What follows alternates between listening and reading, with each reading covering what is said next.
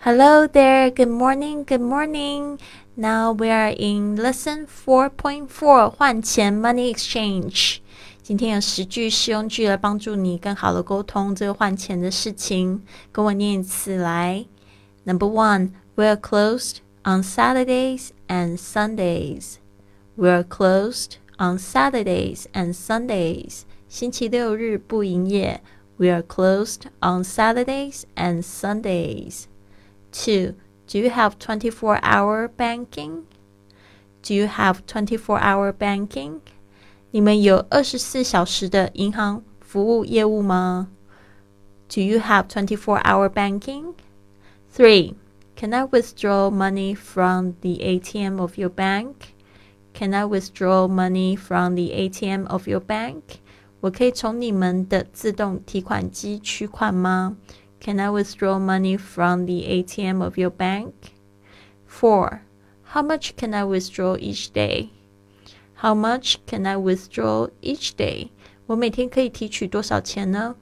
How much can I withdraw each day? 5. Small change, please. Small change, please. 麻烦帮我换成零钱. Small change, please. 6. I'll change 100 and here's the money. I'll change one hundred, and here's the money. 我想兑换一百元，钱在这里。Seven. How do you like your money? How do you like your money? 你要怎么换？How do you like your money? Eight. I like eight ten dollar bills and the rest in small change. I like eight ten dollar bills and the rest in small change. 我要八张十元的纸钞，其他换零钱。